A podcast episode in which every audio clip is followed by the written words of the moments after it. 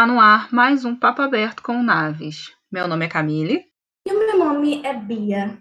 Sejam bem-vindos ao Momento Terapia.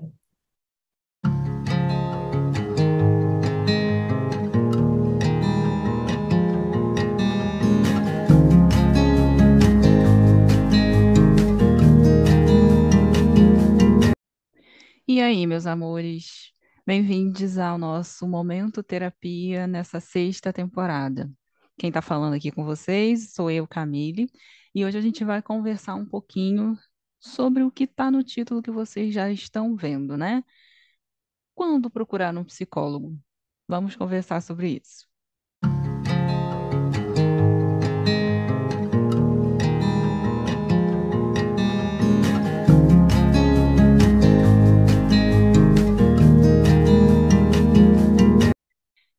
Muito comum que as pessoas ainda tenham dúvida de quando procurar uma ajuda de um psicólogo, por ainda acreditar que a terapia, a psicoterapia, ela só deve ser procurada quando você tem algum diagnóstico, é, ou quando você está muito, muito mal com alguma coisa. É óbvio que quando está muito mal com alguma coisa, tem que buscar ajuda.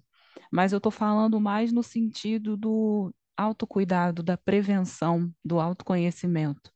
Né? Eu costumo dizer que a gente não precisa procurar um psicólogo só quando está no fundo do poço. A gente pode se prevenir de chegar ao fundo desse poço, se prevenir de agravar alguns sintomas, e aí sim acontecer de você ter um diagnóstico. Agora, quem tem um diagnóstico já, né? Ah, eu fui num médico, o médico falou que eu devo ter ansiedade, então me encaminhou para um psiquiatra. Às vezes isso acontece muito com quem vai a cardiologista. Está tendo uma pressão no peito, coração acelerado, e aí acha que está tendo um, um, um princípio de infarto. E aí procura o cardiologista. E aí o cardiologista fazendo todos os exames. Quando todos os exames dão ok, é do cardiologista, claro, ter essa esse olhar amplo com relação a diagnósticos e sintomas para indicar a pessoa para uma terapia ou encaminhar para um psiquiatra para avaliar esses sintomas que são parecidos também com os sintomas de ansiedade taquicardia, hiperventilação, dificuldade de, de respirar mesmo, né? E aí, quando o psiquiatra dá o diagnóstico, que provavelmente seja ansiedade ou outra coisa, aí a pessoa é encaminhada à psicoterapia. Mas eu estou falando sobre esse percurso que não necessariamente ele precisa ser feito dessa forma. Quando é, tudo bem, tem que procurar ajuda mesmo. Mas eu já ouvi de uma pessoa a pergunta: e se eu não tenho nada? E se eu não sinto nada? E se eu não tenho ansiedade? E se eu não tenho depressão? Eu posso procurar um psicólogo? Pode. É, acredito eu que conforme a gente vai aprendendo todo dia coisas novas sobre as coisas que estão ao nosso redor, sobre o mundo, sobre nossos amigos, sobre nossa família, sobre as coisas, né, que a gente tem contato todos os dias, porque todo dia é um aprendizado sobre alguma coisa. Né? O que eu tenho hoje no meu dia que eu posso colocar, poxa, aprendi sobre isso hoje, vou levar para a vida, vou levar para outra pessoa, vou compartilhar. Conforme a gente aprende sobre outras coisas, a gente também não só pode, como deve aprender sobre nós mesmos. Isso significa autoconhecimento. E muitas das vezes a gente precisa de um olhar de fora, um olhar profissional, para auxiliar nesse, nessa busca por esse autoconhecimento. Vamos que você é, tenha dificuldades em lidar com despedidas, com términos, mas nunca olhou isso como um problema. Só sabe que acontece com você. Ah, eu queria entender melhor por que que eu não sei lidar com encerramentos de ciclos, por exemplo, uma série favorita que está acabando e eu não estou sabendo lidar com o final da série, uma pessoa que vai se mudar e eu não vou ver mais ela com frequência, ah, um livro que eu estou amando ler e ele não e eu estou com medo de terminar porque eu não vou saber lidar com o final do livro, é, uma roupa que não cabe mais em mim, eu sou muito apegada e queria usar ela para sempre. Qualquer coisa que você perceba que você não sabe lidar, que provavelmente isso pode trazer um prejuízo emocional, aí é legal você procurar ajuda. Porque a gente só, na terapia, é importante a gente trabalhar aquilo que causa sofrimento. Não é que nós, psicólogos, ficamos procurando problema para as pessoas, nem querendo, até porque a gente não fecha diagnóstico, né? Mas é, a gente não está procurando dar diagnóstico para as pessoas, sabe? Distribuição de diagnóstico. Mas é importante a gente é, ter esse olhar se está causando um sofrimento, mesmo que seja bem no comecinho.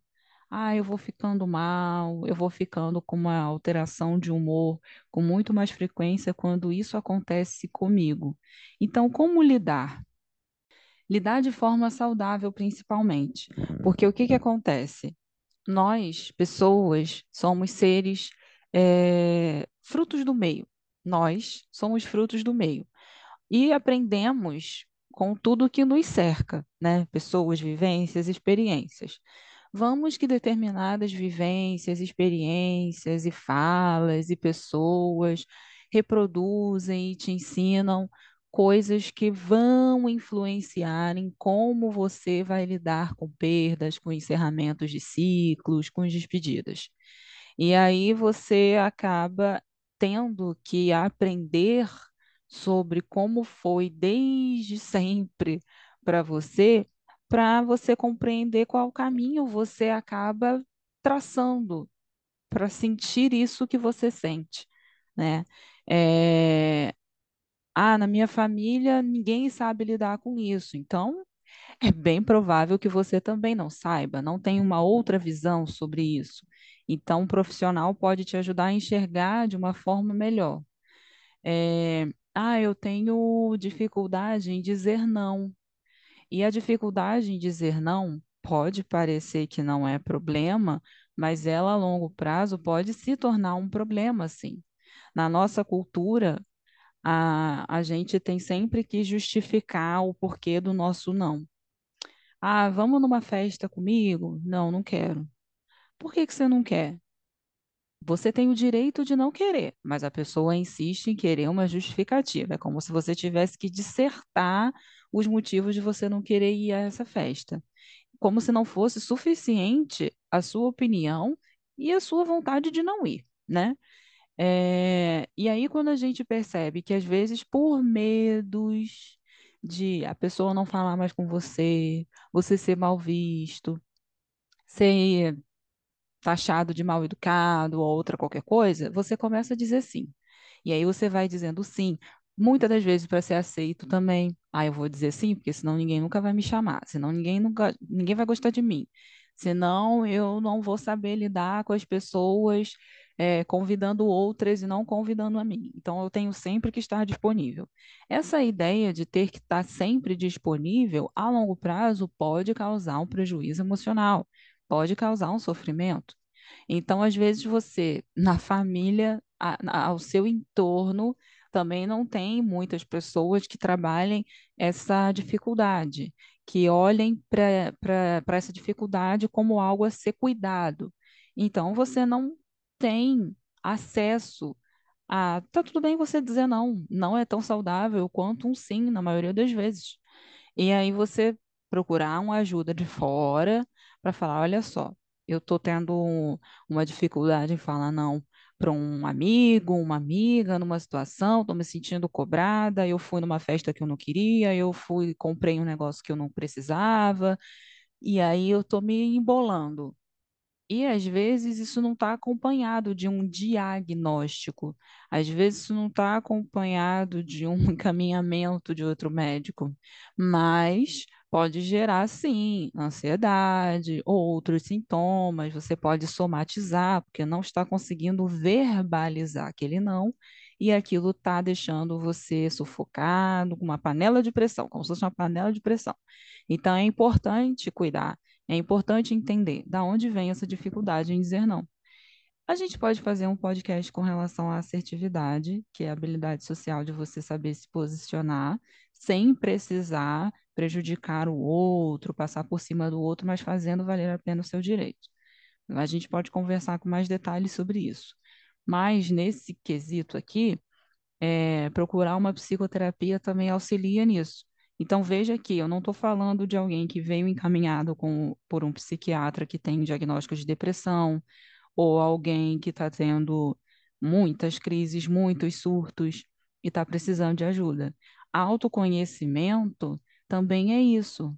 O que, eu sei sobre mim? O que, eu entendi que me faz bem? O que, eu entendi que faz mal? Aonde eu não estou cabendo mais? Por que, eu tenho determinado comportamento em tal lugar? Por que eu ainda me comporto desse jeito próximo a certa pessoa? Eu não estou sabendo lidar direito com isso que aconteceu comigo agora. Será que eu tenho dificuldade em lidar com mudanças? Isso são questões, são questionamentos que são importantíssimos a gente se fazer, porque é a gente aprender a cada dia com a gente, com as nossas mudanças, com as nossas transformações, com as nossas evoluções, ou até mesmo a ausência delas, quando a gente está muito parado, quando a gente está muito estagnado, quando a gente está procrastinando demais, aí a gente tem que acender um alerta do: será que está acontecendo alguma coisa comigo? Vou procurar saber. Curiosidade sobre você. A gente tem curiosidade sobre tanta coisa no mundo.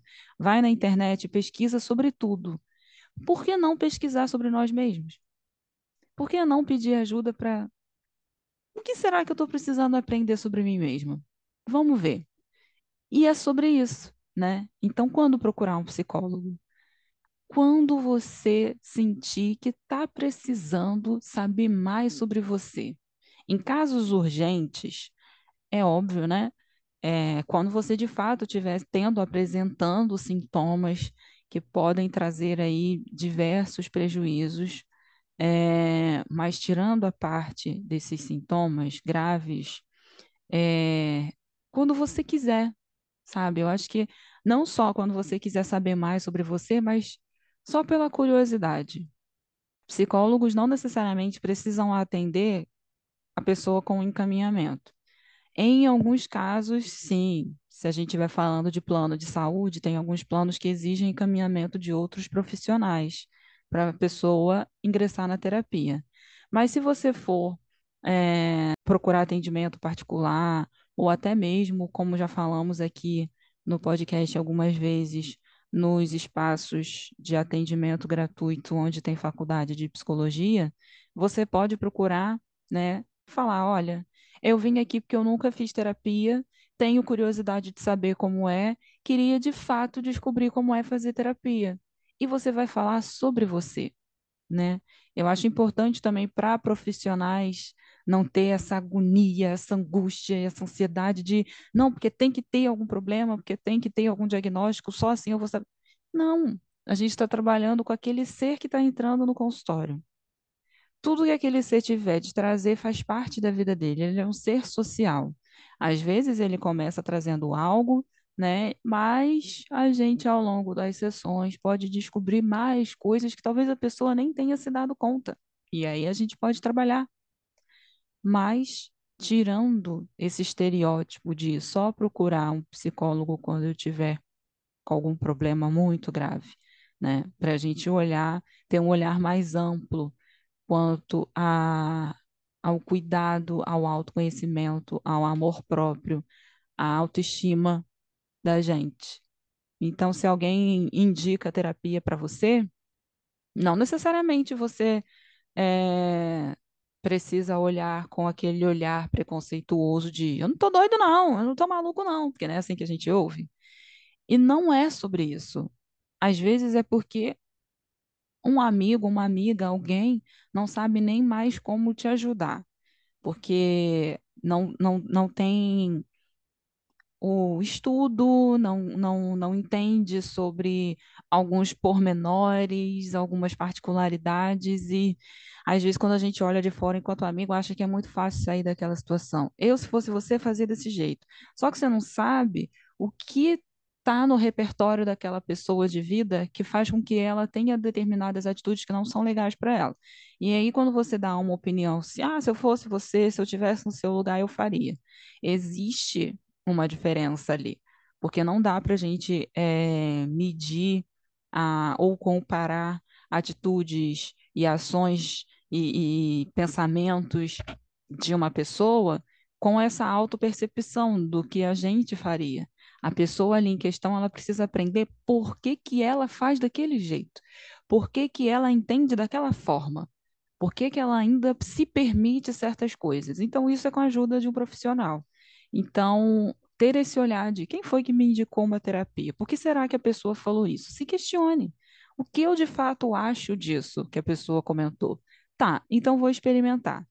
E você tem todo o direito de procurar e realmente entender se está se tá no seu momento, porque isso também é algo que a gente precisa compreender. Estou no meu momento para me abrir, para estar aqui, para ter uma, uma visão mais ampla das coisas da minha vida.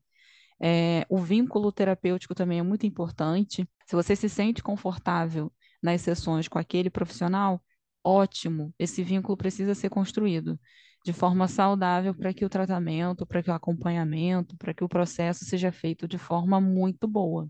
Se você não gostou, você tem todo o direito de trocar de profissional, de procurar outro. A gente não tem que levar para o coração enquanto psicólogo, não é assim. Ah, a pessoa parou de fazer terapia comigo. Gente, não é assim, não é sobre isso.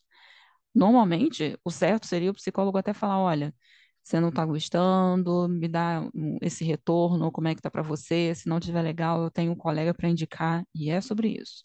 E você continuar nessa busca por autoconhecimento, autopreservação. Vamos ter esse olhar mais acolhedor com a gente, com o cuidado psicoterapêutico, com a saúde mental, né? Se você tiver de procurar, porque normalmente não é assim com as outras especialidades que a gente vê. Ah, eu vou esperar ter uma dor de cabeça horrível para procurar um neuro. Às vezes a gente não precisa, sabe? É por isso que a gente ouve muito falar em fazer o check-up, sabe? Ah, eu vou fazer uns exames para eu ver como é que eu tô. Não tô com nada, ótimo, sigo aqui na minha vida saudável mas não esperar chegar numa fase difícil, não esperar chegar no pior, não esperar estar tá passando por muita dificuldade para procurar um médico. E é isso com a terapia também, tá? Acontece das duas formas, mas eu estou falando de quebrar tabus, tirar alguns paradigmas aí sobre a ideia de procurar uma terapia, tá bom? Então, você nesse final desse podcast aqui, o que que você acha? Você procuraria um psicólogo ou não? Você tem curiosidade de saber como é o processo terapêutico? Conta pra gente. Pode mandar perguntas pra gente que a gente responde com todo carinho, tá bom? Beijos a todos.